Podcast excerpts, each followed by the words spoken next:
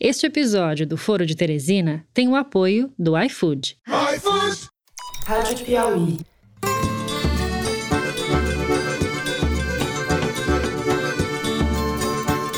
Olá, está começando mais um Foro de Teresina, o podcast de política da revista Piauí.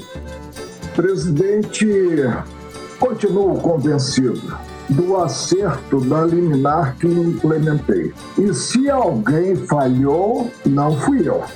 Eu, Fernando de Barros e Silva, em minha casa em São Paulo, tenho a alegria de conversar mais uma vez com os meus companheiros Malu Gaspar, de volta ao estúdio Rastro, no Rio de Janeiro. Fala, Malu. Oi, gente. Em nome da Secretaria Especial de Comunicação Social da Empresa Brasil de Comunicação, agradecemos à CBF e um abraço especial também ao presidente Jair Bolsonaro. E José Roberto de Toledo, aqui na vizinhança em São Paulo. Opa, Toledo. Opa, Fernando.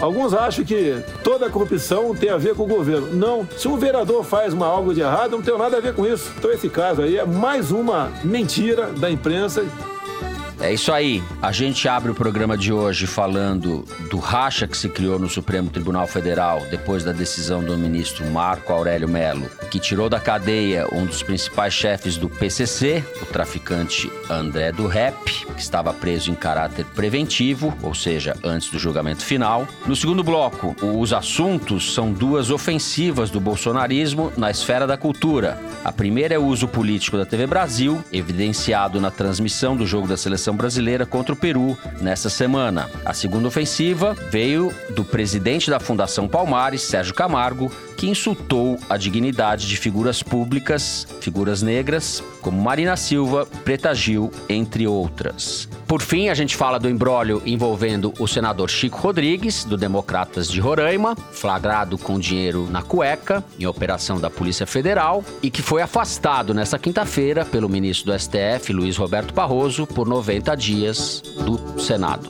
É isso, vem com a gente.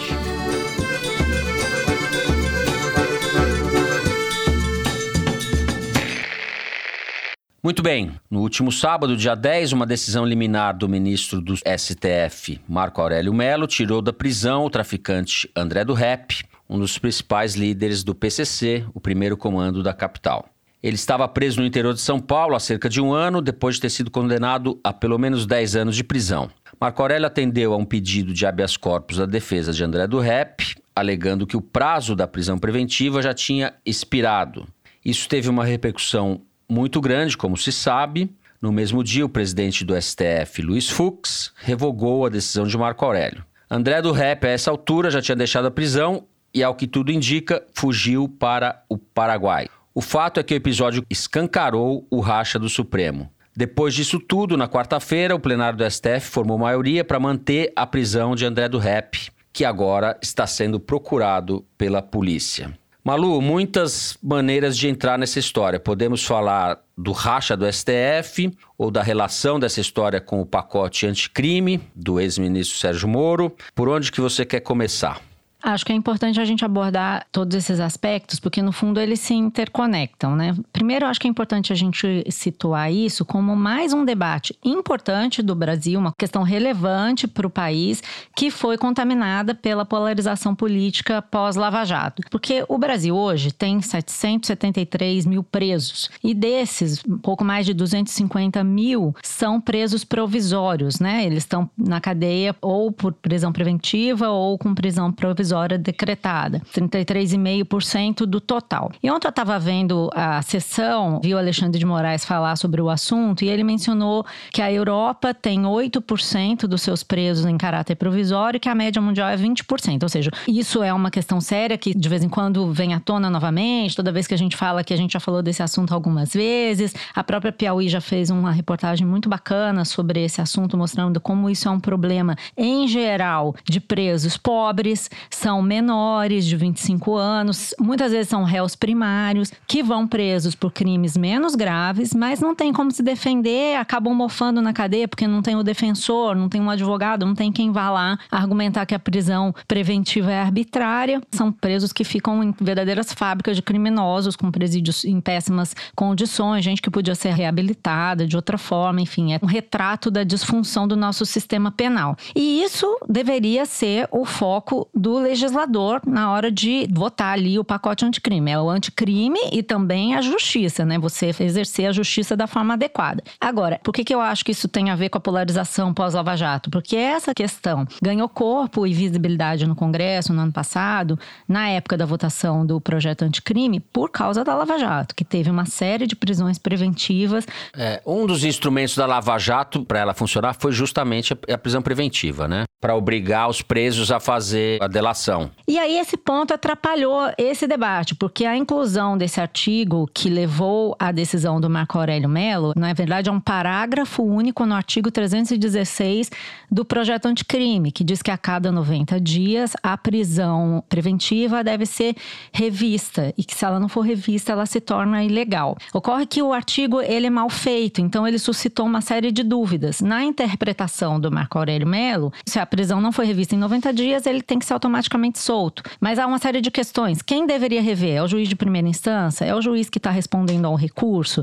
O próprio André do Rep já tinha recorrido ao STJ e o STJ tinha dito que não cabia uma decisão por parte do próprio tribunal. Além disso, o André do Rep já foi condenado a 25 anos de prisão por tráfico internacional de drogas. Mas na época em que isso foi discutido no Congresso, toda a discussão ficou presa nisso. É, o Sérgio Moro queria que o presidente vetasse o artigo, o presidente não vetou, e aí, por conta já dessa disputa que havia entre o Bolsonaro e o Sérgio Moro, e a questão se perdeu nesse debate que é estéreo, no fundo, porque nem o Moro mais é ministro, nem a Lava Jato existe mais, como diz o Bolsonaro, não tem mais corrupção no Brasil, e nós acabamos presos nessa questão do André do Rep, que leva a gente para a realidade. É bom que ela joga a gente na realidade. Existem um monte de presos no Brasil presos injustamente, mas existe uma questão séria que é o tráfico internacional de drogas.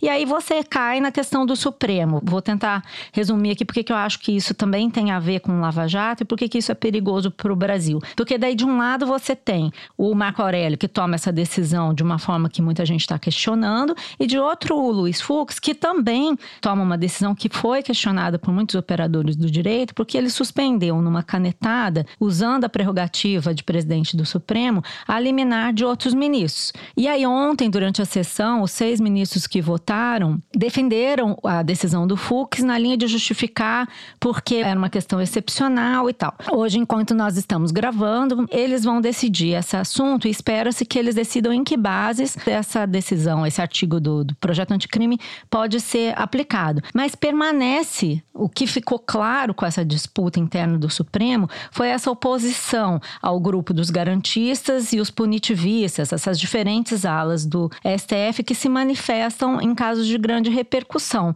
E aí acho importante a gente dar um histórico, porque até foi uma questão que foi abordada ontem pelo professor Rubens Gleiser da FGV no site da Piauí, em que ele conta que essa mania ou esse hábito de o presidente do STF desfazer decisões de ministros na canetada começou com a gestão do Toffoli e muito pelo quê? Por causa da Lava Jato. Foi quando o ministro Ricardo Lewandowski permitiu que o ex-presidente Lula desse uma entrevista enquanto estava preso e o Luiz Fux, ele mesmo, como vice-presidente do tribunal, desfez a decisão dizendo que não podia. E outras vezes também o Marco Aurélio Mello tomou decisão com relação à prisão em segunda instância e aí as decisões deles foram sendo desfeitas. E isso criou uma anomalia que eu acho que é muito importante a gente prestar atenção.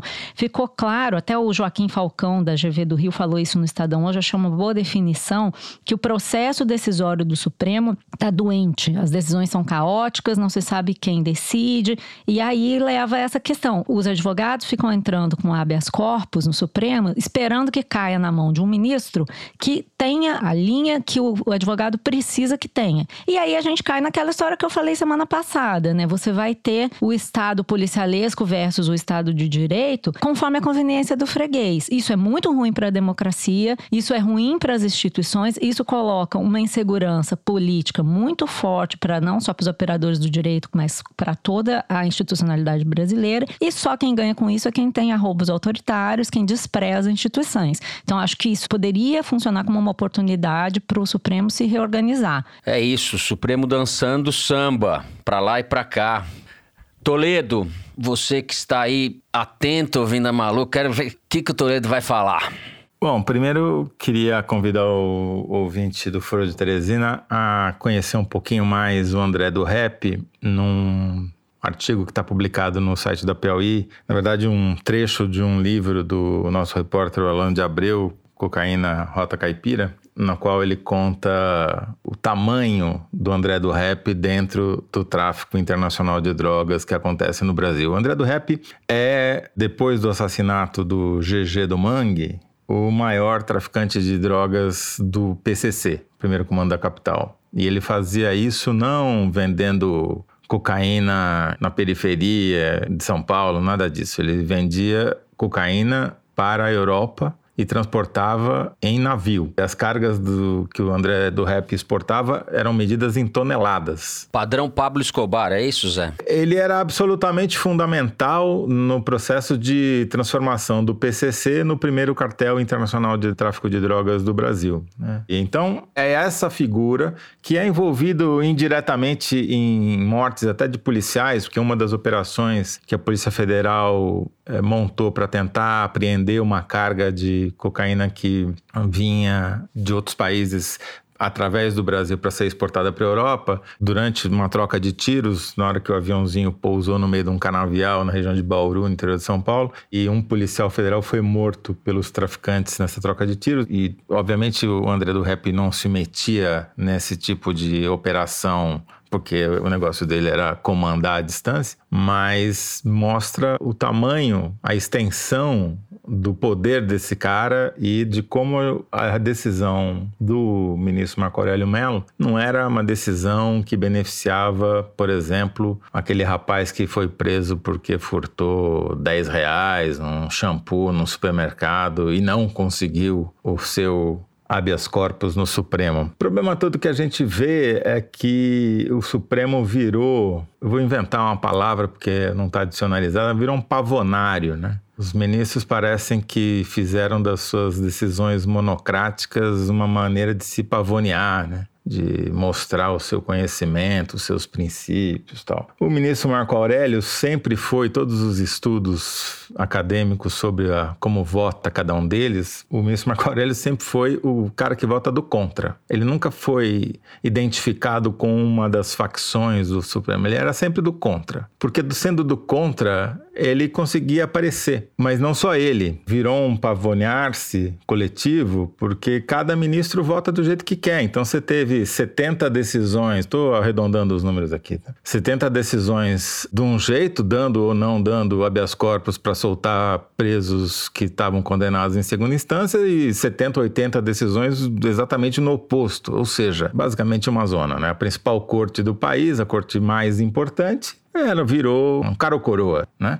Então, essa decisão coletiva que eles começaram a formar na quarta-feira e devem talvez terminar nessa quinta, é o começo do remendo de uma bobagem um acúmulo de bobagens individuais que resultaram numa bobagem coletiva que acabou ferindo a instituição. Por quê? Qual foi a resultante política dessa confusão toda que poderia ter sido evitada se o Marco Aurélio tivesse pedido para o juiz de primeira instância ou de segunda instância, ou o juiz do caso, quem quer que fosse, se manifestar, escuta, tá valendo ou não tá valendo a prisão do cara, né? Mas enfim, o principal é a resultante política. A resultante política disso é que foi bom para o Bolsonaro porque unificou as bases bolsonaristas em torno desse assunto. Os caras estavam perdidos, tendo que defender um novo ministro do Supremo, o Cássio Conká, que era obviamente bancado pelo Centrão, estavam meio constrangidos com isso. Agora esse assunto sumiu e juntaram-se todos os bolsonaristas nas mídias sociais, segundo o levantamento da Arquimedes, deram uma lavada nos lavajatistas, aí 70% das manifestações descendo o pau no Supremo, por um ato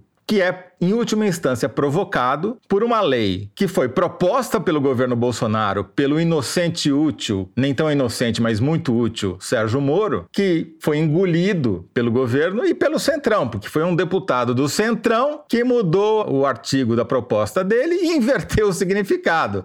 E deixou ele vendido porque mudou o espírito do que ele queria propor e o Bolsonaro não vetou, apesar dele ter pedido isso, porque obviamente o Bolsonaro sempre esteve comprometido com o Centrão, ao contrário do que ele gosta de dizer. Ele sempre foi a velha política. Então, Quer dizer, o Supremo deu uma rajada nos próprios pés com a R15, se enfraqueceu politicamente, o bolsonarismo se uniu, o Bolsonaro fez o erro original e está faturando com ele politicamente. Quer dizer, é sensacional, né? Ah, e, e o maior traficante do país está solto. Eu acho que para quem está vendo de fora, ou seja, para a sociedade inteira, a gente olha para o Supremo e parece que a gente está vendo briga no Congresso.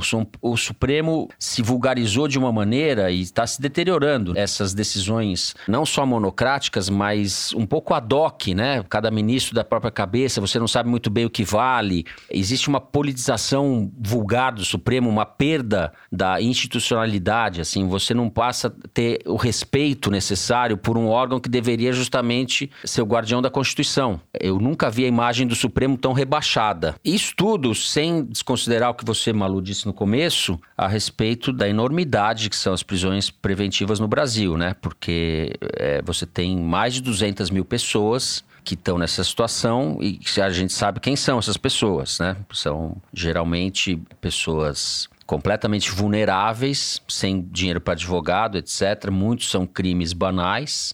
A Lava Jato tem algumas centenas de presos, duas centenas talvez, não sei o número exato. E os líderes do PCC também são por aí, entendeu? E essas pessoas é que estão faturando com uma lei que deveria beneficiar outras, né? Que são essa massa de presos aí que fica sujeita a um encarceramento injusto, exagerado, sem menor defesa, né? Isso que é complicado. Na verdade, se você for pensar bem, esse artigo, ele pode sim beneficiar essas pessoas, mas da forma como ele está posto, ele acaba sendo reivindicado por esses presos que já podiam fazer isso antes, né? Você acabou fazendo uma lei que, em tese, deveria ser para beneficiar a maioria dos presos, mas está acabando, como sempre, levando ao benefício de uns poucos, né? O André do Rap tem muito dinheiro, né, gente? Vamos combinar, não é um preso qualquer. Inclusive foi preso numa mansão em Angra dos Reis, com um helicóptero. Quer dizer, um preso, um criminoso de alto calibre, né? Que tem muito é, poder sem econômico. contar o detalhe que aparentemente não tem nada a ver, mas para a opinião pública é péssimo, né? De que um dos dois sócios do escritório de advocacia que serve ao André do Rap é de um ex-funcionário do ministro que deu o habeas corpus, né? Sim, do... a advogada dele é sócia de um ex-funcionário do Marco Aurélio, né? O ministro devia ter o bom senso de dizer, não, eu não posso julgar esse caso. Quem representa esse réu aqui é uma advogada cujo sócio trabalhou no meu gabinete até fevereiro. Otimistas que somos, esperamos que não estejamos indo para o que era a Colômbia no final dos anos 80, né, Malu? A Malu gosta desses assuntos. Adoro. Falou em Pablo Escobar. Esses capítulos são dignos de enredo de Colômbia de Pablo Escobar. Terminamos assim o primeiro bloco do programa. Na sequência, vamos falar da TV Brasil, do presidente da Fundação Palmares, Sérgio Camargo, e das coisas finas do bolsonarismo. A gente já volta.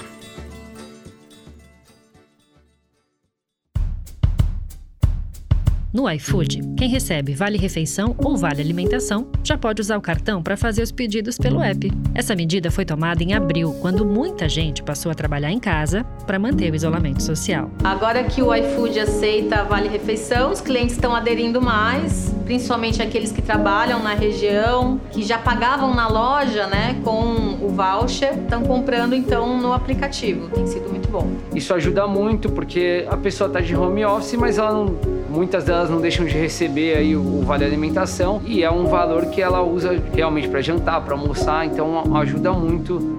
Essa opção beneficia mais de 8 milhões de usuários de vale refeição e alimentação pelo país e já é válida para as bandeiras Alelo, Sodexo e VR.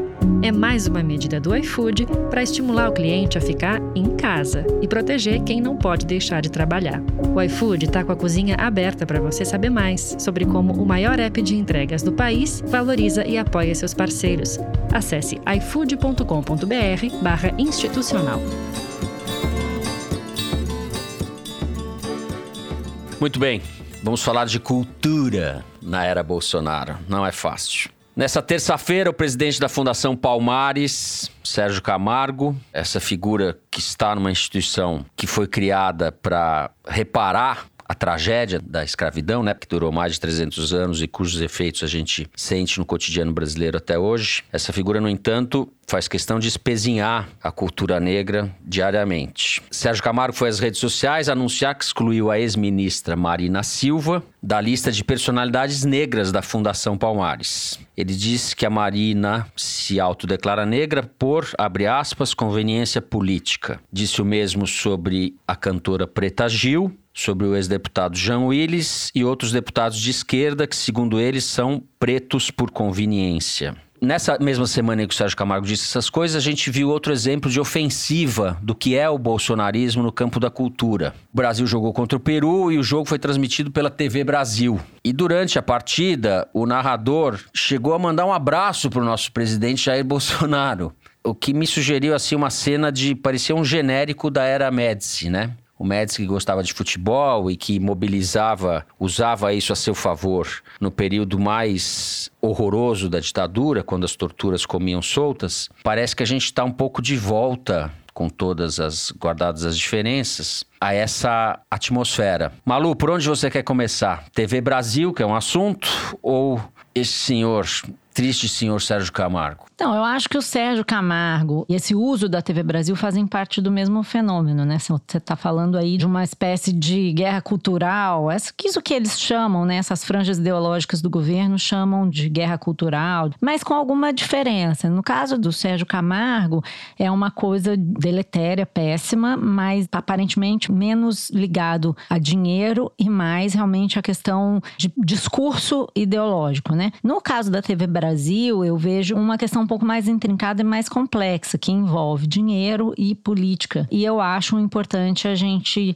destrinchar um pouco isso. Primeiro que, assim, essa transmissão desse jogo coroa mais um estelionato eleitoral do Bolsonaro. Mais um dos, né? Porque o Bolsonaro vendeu muitas coisas ao longo da campanha que ele está jogando fora, principalmente nesse ano de 2020. Porque em toda a campanha e durante os primeiros meses de governo, ele disse que ia privatizar ou extinguir a TV Brasil, que ele chamou de TV Lula, que a TV foi criada na gestão do ex-ministro Franklin Martins. Para que a gente entenda mais ou menos como funciona, a EBC é a empresa brasileira de comunicação que tem hoje diversas rádios, incluindo Rádio Amazônia, Rádio Alto Solimões, Rádio MEC FM e a Rádio Nacional, a Agência Brasil e a TV Brasil. Ela custa para os cofres públicos hoje alguma coisa entre 400 e 500 milhões de reais por ano, dependendo do ano, e tem 2 mil funcionários.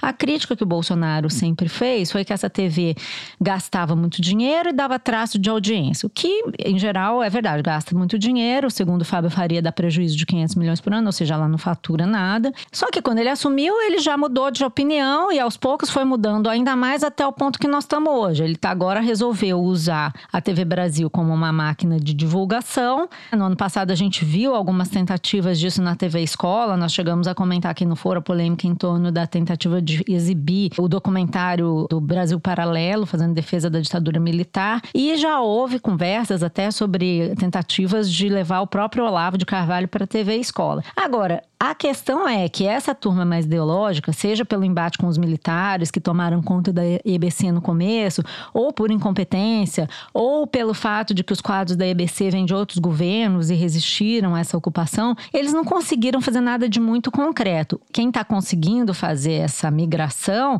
é o Centrão. Na verdade, essa iniciativa do jogo, ela vem depois que o Bolsonaro trocou os generais por um ex-executivo do SBT chamado Glenn Valente, que já está no governo há bastante tempo, porque começou junto com o Fábio Weingarten, o braço direito do Fábio Weingarten, e aparentemente está querendo usar a TV para fazer um negócio que eu duvido que dê certo, mas é o que eles estão tentando fazer, que é disputar a audiência com as TVs abertas, usando a TV Brasil para divulgar de uma forma forma menos tosca o discurso do governo. E aí, uma das mostras disso é que eles acabaram de contratar um executivo chamado Alain Eduardo Rapp para o cargo de assessor da diretoria de conteúdo e programação da EBC, que vem a ser um ex-executivo da Jovem Pan, do Pânico, na TV. Então, o que está acontecendo agora é aparentemente essa tentativa de transformar a TV Brasil não numa TV pública, que é o que ela é, mas sim numa TV bolsonarista. E E aí, o jogo do Brasil é uma espécie de inflexão nisso aí.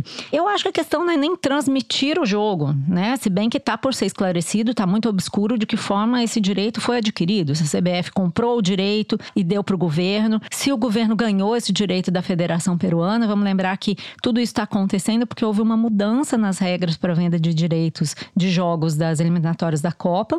Quem vende agora são os países de origem, as federações dos locais onde os jogos serão realizados. Então, essa negociação foi feita com a Federação Peruana. O que as fontes das TVs abertas dizem, uma delas me falou ontem, é que eles estavam cobrando muito caro, pura e simplesmente. Então, se eles estavam cobrando muito caro, eu não acredito que o Peru tenha razões para fazer generosidade com o Bolsonaro. Alguma coisa aconteceu aí que está para ser esclarecida. Mas a outra coisa que eu acho que é importante a gente notar e que é inédito, quem me lembrou disso ontem foi o Eugênio Butti, que é, foi presidente da Rádio Brás no governo Lula e acompanha essa questão bastante de perto. É um estudioso da questão da mídia e professor da USP, né, nessa área. E ele me chamou a atenção por um ponto que eu acho que vale a pena a gente conversar aqui para o ouvinte, que é a mudança na estrutura dessa TV e do Ministério das Comunicações, porque até então a TV Brasil, a EBC, eram todas vinculadas à Secretaria de Comunicação da Presidência, que é por onde se produz conteúdo e se divulgam os conteúdos da própria Presidência da República. E agora isso está subordinado ao Ministério das Comunicações. Parece uma besteira, mas não é, porque o Ministério das Comunicações é responsável por distribuir concessões, por arbitrar e regular aspectos técnicos, não só da distribuição do espectro, mas tem a ver com telefônicas, a gente tem a licitação da 5G aí. É um ministério que sempre foi mais ligado a uma questão técnica e de infraestrutura. E agora, por conta dessa atuação do Fábio Faria, que é o ministro das Comunicações, que convenceu o presidente a adotar esse tom mais moderado, que vem crescendo politicamente no governo com a bandeira do Centrão, o Ministério das Comunicações foi trazido para dentro do palácio e está comandando as duas coisas conjuntamente. Então você botou a questão das comunicações no ministério com bastante musculatura, misturou área técnica, concessão, com a questão do conteúdo. Isso é perigoso e é uma inflexão importante para a gente observar, mais até do que essa coisa do olavismo, porque eu acho que cada vez mais o olavismo vai ficar ali meio latente, pegando migalhas da verdadeira política bolsonarista agora. Zé, só tá faltando o Neymar fazer propaganda da cloroquina agora, hein? Opa! Essa inflexão, como a Malu chamou, na verdade é uma volta ao que o Ministério das Comunicações sempre foi. Né? É, o Ministério das Comunicações no governo Sarney era operado pelo Antônio Carlos Magalhães. Mas não maior... lidava com conteúdo. Essa parte de conteúdo é nova. Sim, mas sempre foi um ministério extremamente político, porque o Antônio Sim. Carlos Magalhães uhum. é o maior uhum. líder da direita no governo Sarney, era o contraponto a Ulisses Guimarães, que liderava o governo, uma espécie de primeiro-ministro, porque o MDB tinha a maioria nas duas casas, na Câmara e no Senado. Era uma figura extremamente, politicamente, extremamente importante, porque justamente lidava com a moeda de troca que mais agrada aos parlamentares, que era, na época, que ainda é hoje, que é a concessão de bandas de rádio e televisão. No governo Fernando Henrique, esse ministério foi parar nas mãos do Sérgio Mota, que era o operador político do Fernando Henrique. Então, o Ministério das Comunicações sempre foi um instrumento de fazer política. E a vinda do Faria, um dos líderes do Centrão, para o Ministério, resgatou esse papel histórico, digamos assim, que o Ministério sempre exerceu em Brasília, fazer política. Ele é usado como moeda de troca. O Fábio Faria é o grande operador político do Bolsonaro hoje. Né? Ele é o Centrão dentro do governo. Tem um levantamento muito interessante feito pelo Poder 360, mostrando entre os deputados federais quem são os deputados com quem ele mais se reuniu este ano. E o Bolsonaro se encontrou com 146 dos 513 deputados federais entre janeiro e setembro, e desses 146, 113 são do Centrão. Isso mostra quem é o Bolsonaro. Né? O Bolsonaro ele sempre foi uma franja do Centrão. Ele, ele era tão irrelevante que não dava nem para dizer que ele era do Centrão, porque ele era, como diz ali no podcast Retrato Narrado, aí a Carol Pires descobriu o apelido do Bolsonaro lá quando era jovem, lá na cidade dele, em Eldorado, era invertido, né? Porque é sempre, sempre do contra, né? Então, o Bolsonaro era o invertido do Centrão, mas era do Centrão, porque votava nas questões principais, votava como Centrão. E os amigos dele eram do Centrão, enfim. Então, Ele continuou falando com essas velhas pessoas. Quer dizer, o cara que se elegeu com a baboseira da nova política, que é conversa para boi dormir, e continua praticando a velhíssima política. Por que, que a EBC não foi privatizada como ele disse que faria? Não foi privatizada porque os militares que assumiram a EBC, logo que ele tomou posse, disseram que ela é uma empresa estratégica, que é o, o adjetivo que eles usam para qualquer coisa, né? Que eh, ela favorecia a segurança nacional. Se a EBC favorece a segurança nacional, eu não sei o que favorece a insegurança nacional, porque nada mais irrelevante do que a TV Brasil. Só o último ponto que eu queria mencionar, porque é muito irônico, essa disputa de audiência entre a TV Brasil e a Rede Globo, usando os jogos da seleção brasileira, só é possível por causa da CBF. Se não tivesse havido a intervenção da CBF para conseguir os direitos para a TV Brasil, não teria havido essa transmissão. Tanto é que além de agradecer ao presidente da República, os digníssimos apresentador, narrador e comentarista do jogo também agradeceram as camisetas amarelas da CBF e aos cartolas da CBF, né? Então, a gente fecha um ciclo, porque foram as camisetas amarelas da CBF que começaram esse movimento,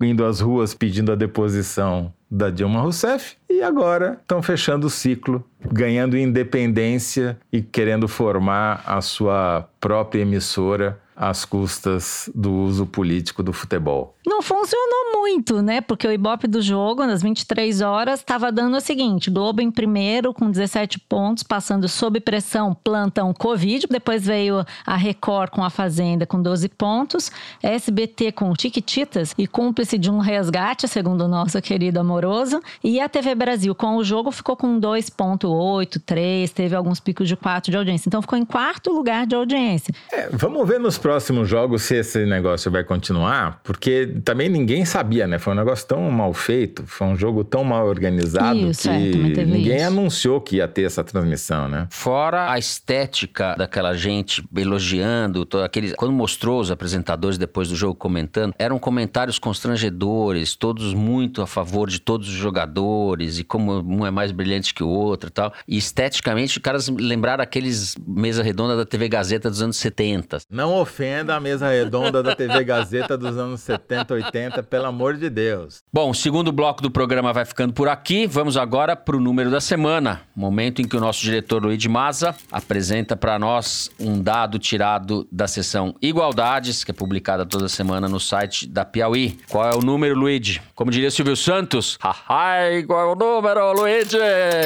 Então, Fernando, o número dessa vez é 226.485 quilômetros quadrados. Sabe o que é isso? Isso é toda a área que foi queimada no Brasil só de janeiro a setembro desse ano. E quase a metade disso tudo foi só em setembro, pra gente ter uma ideia. Agora, você sabe quanto que dá 226 mil quilômetros quadrados? Isso é praticamente a área total do Reino Unido.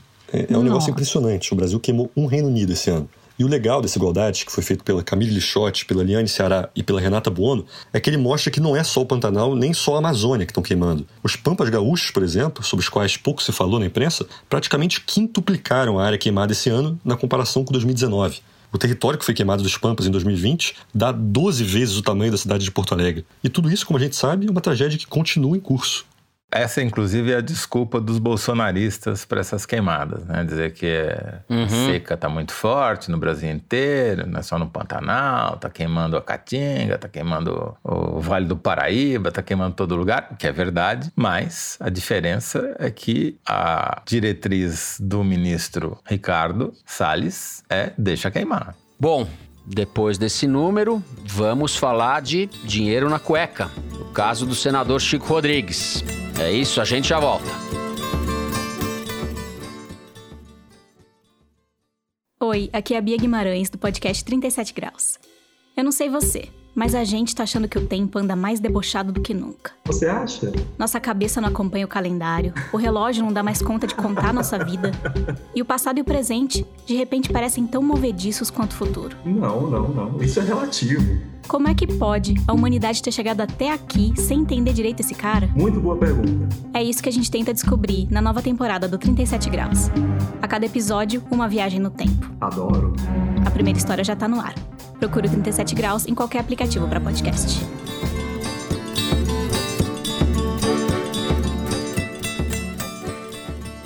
Muito bem, como tudo pode piorar, temos o caso do senador Chico Rodrigues, do Democratas de Roraima, que foi flagrado com dinheiro entre as nádegas. É assim que a imprensa tem falado. Na tarde dessa quinta-feira, quando nós gravamos o programa, o ministro Luiz Roberto Barroso do STF determinou afastamento por 90 dias do senador Chico Rodrigues, argumentando o que ele chamou, abre aspas, gravidade concreta, que, segundo o ministro, exige o afastamento com o objetivo de evitar que Rodrigues use o cargo para barrar ou dificultar as investigações. Eu cito o ministro Barroso: o senador estaria se valendo de sua função parlamentar para desviar dinheiro destinado ao enfrentamento da maior pandemia dos últimos 100 anos, num momento de severa escassez de recursos públicos e em que o país já conta com mais de 150 mil mortos em decorrência da doença. O senador, nobre senador, que aliás é do mesmo partido do presidente do Senado, o Davi Alcolumbre, foi flagrado com 17.900 reais dentro da cueca, nas nádegas, como se diz.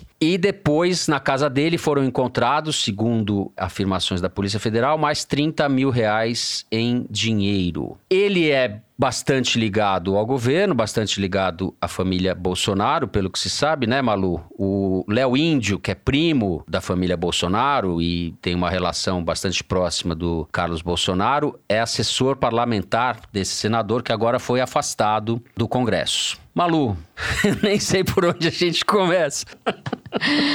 Não, ó, eu vou começar então pelo mais novo, que é essa decisão do Barroso. Justamente essa iniciativa do senador Chico Rodrigues de esconder o dinheiro dentro da cueca foi o que levou o ministro Luiz Roberto Barroso a dizer que talvez estejam dadas as condições para a prisão preventiva do Chico Rodrigues, porque a prisão preventiva ela se dá quando você tem a necessidade de preservar as investigações. Se, se alguém estiver obstruindo as investigações, obstruindo a ordem pública, você pode argumentar isso para decretar uma possível prisão preventiva. E justamente o fato dele ter escondido o dinheiro na cueca, segundo o relato aqui da Folha de São Paulo, ele escondeu o dinheiro, o escrivão pediu para ele entregar, ele entregou uma parte, não entregou tudo. Entregou primeiro 15 mil dos 17,900 e depois de muita insistência, na terceira vez, pelo relato das reportagens, ele teria enfiado a mão, não se sabe onde, e tirado mais 2.900 reais. Com bastante raiva, disse o escrivão aqui. Então, de fato, não era um dinheiro que estava ali assim à toa. Ai, o que que tá fazendo esse dinheiro aqui? Realmente ele estava escondendo o dinheiro. E aí, é, realmente, diz aqui o, o Barroso que é o caso de se decidir se ele será preso preventivamente ou não. Afastou ele em caráter liminar, enviou a decisão para o Senado e agora o Senado tem que se manifestar sobre o afastamento do Chico Rodrigues, que é um senador que apoia o Bolsonaro desde a eleição. Sempre teve colado ali no Bolsonaro. Ele é do DEM, passou por diversos partidos antes do DEM, foi do PTB, foi do PSDB, um político antigo, mas recentemente, aí na eleição, desde a eleição de 2018, estava próximo do Bolsonaro, a ponto do presidente Bolsonaro gravar vídeos dizendo que ele e o Chico Rodrigues tinham até uma união estável, sabe? Sei lá, essas comparações que o presidente gosta. O presidente gosta de falar em namoro, em casamento. No caso do Chico Rodrigues, era uma união estável que dá direito a dividir os bens, né? Vamos lembrar isso. O próprio Chico Rodrigues já tinha saído de manhã da vice-liderança do governo e agora tá se dizendo inocente, dizendo que vai explicar tudo. Tá um pouco difícil para ele a situação dele, né? Agora, pro Bolsonaro também não fica bom, né? No Planalto tá todo mundo com medo de ter esse caso associado ao Bolsonaro nas eleições. E aí vem num momento péssimo, porque na semana passada o Bolsonaro disse que tinha acabado a corrupção no seu governo. Quarta-feira, ele disse que se encontrasse casos de corrupção no governo, ele daria uma voadora no corrupto. E hoje, de manhã, depois do caso acontecer, ele vai dizer que não, que esse caso não é no governo dele, que inclusive a Polícia Federal dele está combatendo a corrupção, tanto que fez a operação. É, não é corrupção no governo, é mais ou menos, né? Primeiro que o Chico Rodrigues é super vinculado ao governo, além de ter sido quem abrigou o Léo Índio o sobrinho do Bolsonaro, quando estava difícil ali para o Léo Índio conseguir um emprego, foi até um motivo de estresse ali na família. Eu conto um pouco isso no perfil do Carlos Bolsonaro que a gente publicou. No momento agora, esse dinheiro, cujos desvios estão sendo investigados, é um dinheiro do Fundo Nacional de Saúde. São 171 milhões de reais do Fundo Nacional de Saúde enviados pela União para Roraima, sendo que 55 milhões foram para o combate da Covid-19. E segundo o próprio Barroso diz aqui na decisão, existem indícios de vinculação do senador Chico Rodrigues com uma organização criminosa que desviaria esse dinheiro. Então não fica bonito, não é bonito em nenhum sentido, nem no sentido dos fatos em si, como também politicamente para o Bolsonaro é bem ruim, já está sendo explorado. Até mesmo no Zap bolsonarista estão pipocando notícias sobre esse caso, logo já dizendo que ele foi afastado e tal, mas aí a gente conhece, né? Isso aí vai render. Toledo. Bom, Bolsonaro agiu rápido, sacrificou seu peão vice-líder logo cedo pela manhã, quando viu o potencial do estrago, né? Agora, tem três problemas para o Bolsonaro, na minha opinião, esse caso específico. O principal deles é onde o cara escondeu o dinheiro. Você vai dizer, não, mas isso é irrelevante. Não, é irrelevante uma pinóia, porque é o que as pessoas vão lembrar. Basta pegar o caso do assessor do deputado petista. Até hoje os caras vão lembrar do dinheiro na cueca. Né? Dinheiro na, na bunda, desculpa a expressão, mas é como literalmente está sendo descrito em todo lugar. Isso nunca as pessoas vão esquecer, nunca mais, tá certo? Esse cara vai ficar conhecido pro resto da eternidade como cara do dinheiro na bunda. E o Bolsonaro falou que tinha uma união, quase uma união estável com ele. Desse vínculo ele jamais vai conseguir se livrar. Do ponto de vista político, eu sinceramente acho que é menor, porque também o Senado vai agir, o Supremo já agiu. Quer dizer, esse cara vai pagar o pato. Foi entregue aos leões pelo Bolsonaro logo na primeira hora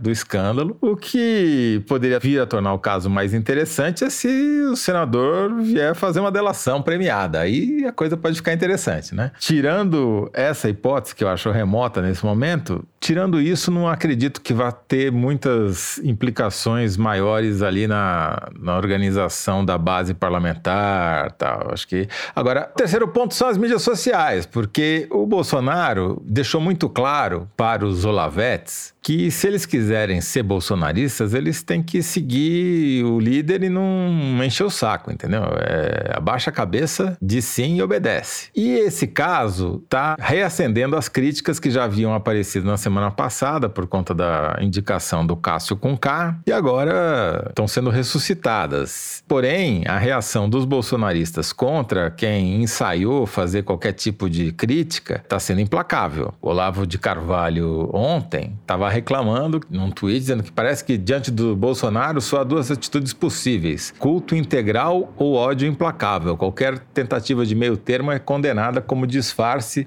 de uma dessas duas coisas. Então, assim, gera um ruído no bolsonarismo, mas a reação foi rápida. Estão tentando cortar o mal pelos fundilhos, né? Talvez até consigam, porém, a marca do episódio, essa daí nunca será esquecida. A decisão do, do Barroso tem detalhes sobre como foi a busca, além dos que já estão nos jornais. Tudo que os ouvintes querem saber são os detalhes. Primeiro, o ministro Barroso, ele explica quais são as vinculações do Chico Rodrigues com essa máfia, dizendo que o sócio da empresa Quanto Empreendimentos e Saúde, que teve contratos com o governo de Roraima, também é sócio de um operador do senador e que tinham divisões claras no, na, na, divisão do dinheiro. E que, apesar de terem sido gastos 49 milhões de reais na pandemia, só tem, tinha 20 leitos com respiradores e tal, e que a saúde em Roraima estava muito precária. Mas aí vem a cena boa. Após a regimentação das testemunhas, a equipe buscou os materiais relacionados aos fatos da investigação, foram ao cofre no quarto do senhor Pedro Rodrigues, filho do senador, que vem a ser suplente do senador, vai assumir o cargo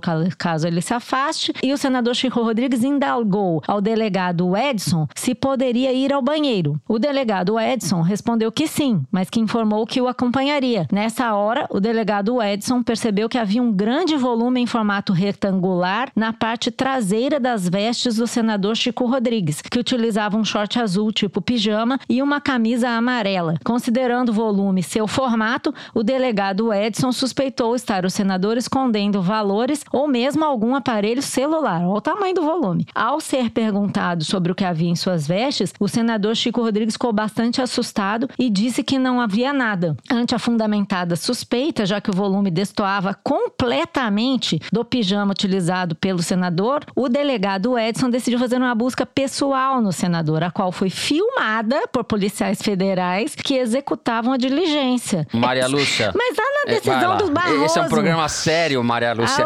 A A gente não pode rir. É, e o ministro ainda tem esse nome, Zé. Que nem o tesoureiro do PR, como é que chamava? Jacinto Lamas. o tesoureiro do, do mensalão do PR, ele chamava Jacinto Lamas. Vamos em frente, vamos em frente. Ah, então aí ele explica assim: a orientação para a filmagem foi feita visando demonstrar com exatidão a forma como o senador estaria buscando ocultar itens em suas vestes pessoais. Conforme imagens abaixo estão na decisão, não estão aqui conosco, mas o Supremo já tem. Ao fazer a busca pessoal do senador, no primeiro momento, aí aquilo que você falou, foi encontrado no interior da cueca, próximo às nádegas, maços de dinheiro que totalizaram a quantia de 15 mil reais. Depois ele- o, o escrivão pede para ver mais, ele fica com muita raiva e acaba dando mais dinheiro, somando 17,900. Isso já entrou pro anedotário da fisiologia, da roubança e da- do bunda lelê do Brasil. Também acho que politicamente não é um estrago dos maiores pro Bolsonaro, mas ajuda a desmontar um pouco a ficção barata de que o Bolsonaro tem alguma coisa a ver com moralidade pública, né? Não é que nem o Queiroz, não é que nem o Adriano da Nóbrega. As relações mais, digamos assim, comprometedoras do Bolsonaro, aí sim é um caso que tem consequências políticas bastante sérias, ou deveria ter tido. É, esse é o ponto. A relação do Bolsonaro,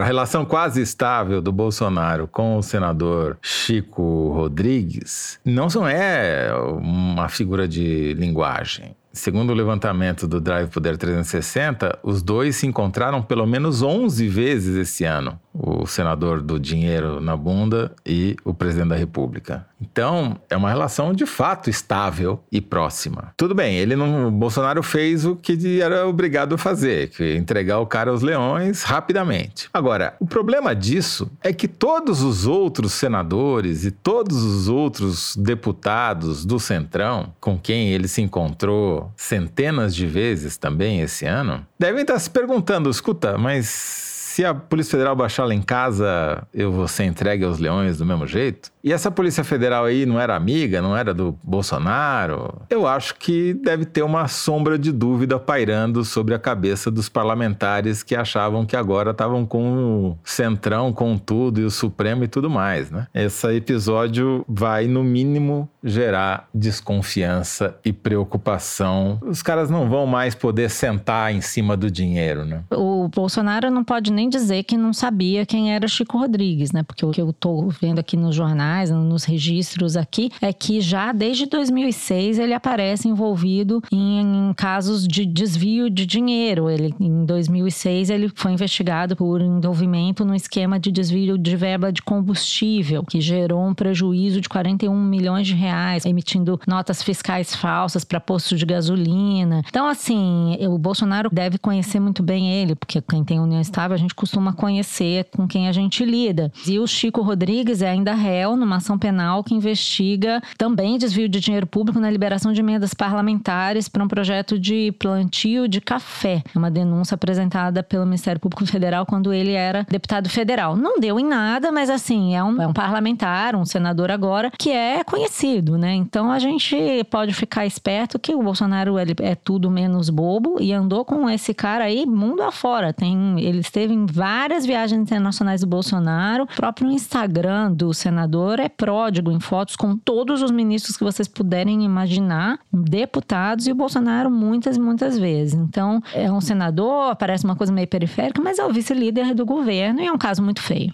Bom, fica aí a dúvida se este é um caso paroquial, que se circunscreve no tamanho do senador, ou, ou se vai extrapolar e virar um caso capaz de abalar ou de alguma forma é, comprometer mais um pouco a imagem do Bolsonaro. Bom, depois desse show de horrores, só me resta encerrar o terceiro bloco do programa. Depois daqui não tem mais pra onde cair. Tem, Kinder Ovo ainda sempre pode surpreender. Kinder Ovo pode surpreender. Então vamos pro Kinder Ovo.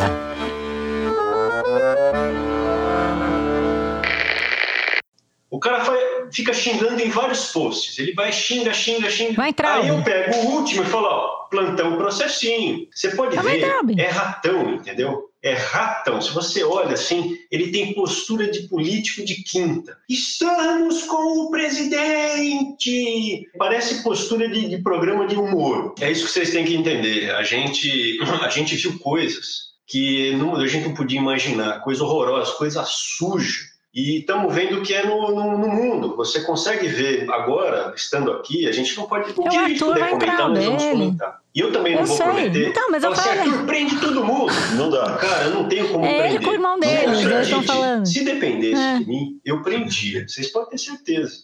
Gente, vamos. Mas não pode ser. Sierra Morena. Tá bom, vamos mexer em canto.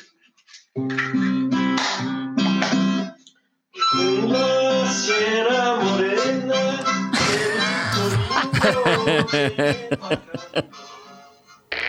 Ah, meu Deus. Vai entrar, Bel, vai entrar, Bel. Só para registro, o Arthur vai entrar, o ex-assessor especial de Bolsonaro, durante uma live para comemorar o aniversário do seu irmão, Abraham Weitraub, ex-ministro da Educação, no último dia 10. A live foi publicada no canal do Abraham Weintraub, no YouTube. E sim, ouvintes, o nosso diretor fica ouvindo essas coisas. Você veja o que, que, que, que a gente não faz nessa vida para ganhar o leitinho das crianças. Ah, mas eu ouço também o canal do Weintraub. Eu sempre dou uma olhadinha pra ver o que, que ele tá falando lá. O que a gente não faz nessa vida. Bom, depois desse momento infame, mais uma vez vencido pela Malu, só nos resta passar para as cartinhas. O que vamos fazer na sequência? A gente já volta.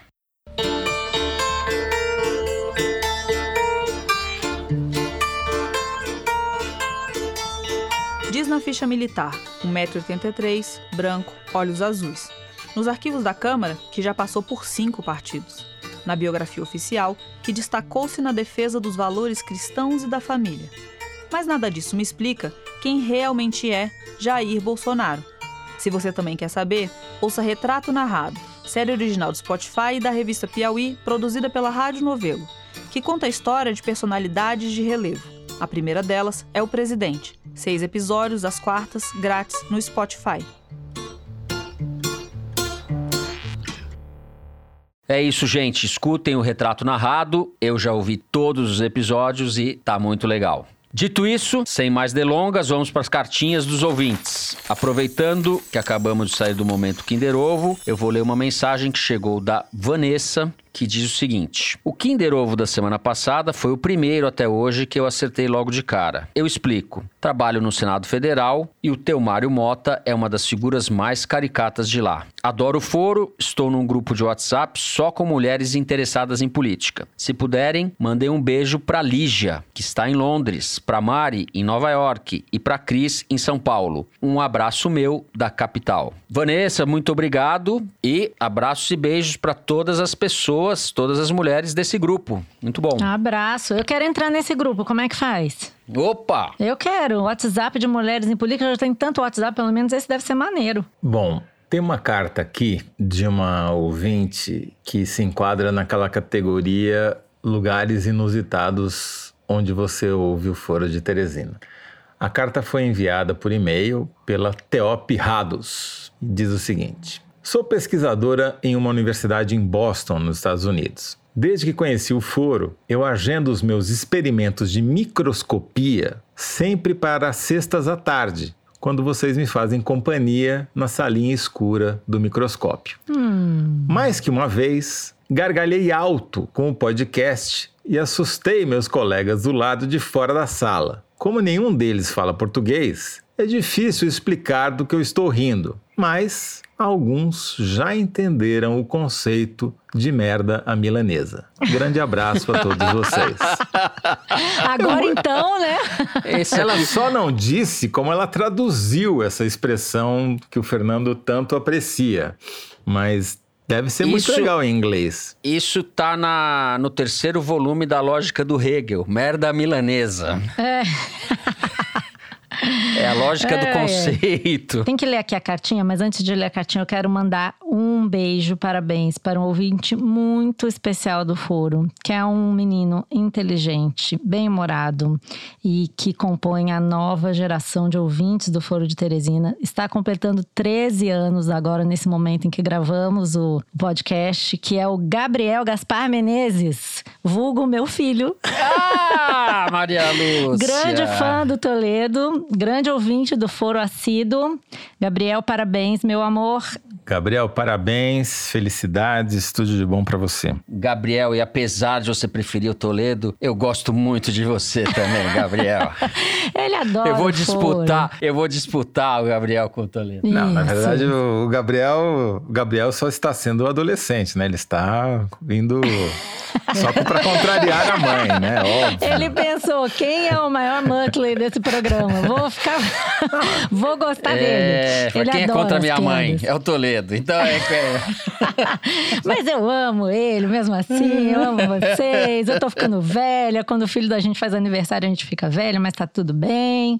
Muito feliz. Beijo, filhote. Agora, uma mensagem importantíssima aqui da Juliana Batista, que escreveu assim: Preciso de ajuda. Meu coração está partido. Faz mais de um ano que eu e meu namorado Renato ouvimos o foro toda semana como um ritual nosso. Ele é leitor da Piauí, me apresentou ao foro em 2019. Estamos há um mês separados, repensando nossa relação. Só vocês podem me ajudar a pedir que ele volte. Nós adoramos o foro, mas tem sido difícil ouvir sem chorar. Ai, gente, eu vou chorar. Por favor, deem uma forcinha lendo o meu recado. Digam pra ele que o amo e o admiro muito. Tenho certeza de que nosso amor vai sobreviver a essa crise para que a gente possa curtir o foro juntinhos por muitos anos ainda. Beijão pra ele e pra vocês. Ah, como é que é? Ah, Renato, volte. Tomara volte, que dê tudo volte para o certo. A gente de sua sempre é favor- amada. é. Ela Olha, espera eu ver tenho- aquele caminhão voltando de faróis baixos. Eu tenho também, agora é um aniversário também. Eu recebi uma mensagem do Canadá, da Mônica Vende, que está no Canadá. Ela diz o seguinte: Meu lindo, inteligente e amado marido, Nelson Balestro Júnior, está de aniversário dia 15 do 10, ou seja, hoje, enquanto gravamos o Hoje. programa. E foi quem me apresentou o programa. Passamos a semana ansiosos pelo programa e não nos aguentamos. Acabamos sempre ouvindo vocês na sexta de sexta-feira. Adoramos vocês. Faz bem ouvir opiniões sensatas no meio de tanta loucura. Um abraço para vocês e se puderes enviar um feliz aniversário para o meu amado, seria demais. Aí vai pro Nelson Balestro. Parabéns. Parabéns, Nelson. Eu queria pedir licença para vocês. É, Eu queria fazer uma despedida para a advogada Letícia Kaplan Fernandes.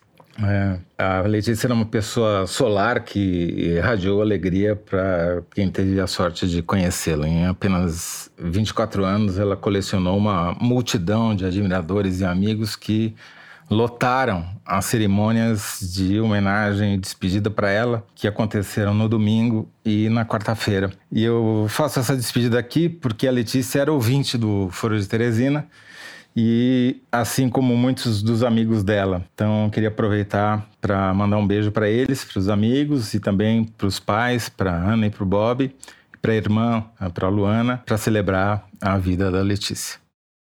É isso. Bom, o programa de hoje vai ficando por aqui. O Foro de Teresina é uma produção da Rádio Novelo para a revista Piauí, com a coordenação geral da Paula Scarpim. O nosso diretor é o Luiz de Maza. Os nossos produtores são a Mari Faria e o Marcos Amoroso. O apoio de produção em São Paulo é do Vitor Hugo Brandalize e da Clara Helstab. A Mari Faria edita o vídeo do Foro Privilegiado, o teaser que a gente publica nas redes sociais da Piauí e no YouTube. A edição do programa é da Evelyn Argenta e do Tiago Picado. A finalização e a mixagem são do João Jabassi, que também interpreta a nossa melodia tema, composta pelos piauienses Vânia Salles e Beto Boreno. A nossa coordenação digital é feita pela Kellen Moraes e pela Juliana Jäger. A checagem do programa é feita pelo Plínio Lopes. O Foro de Teresina é gravado nas nossas casas, sempre com o apoio do Estúdio Rastro do Dani Di, onde está a Malu, e da som de cena do Gustavo Zisman. Eu, Fernando de Barros e Silva, me despeço dos meus amigos José Roberto de Toledo, tchau Toledo, Tchau, Fernando.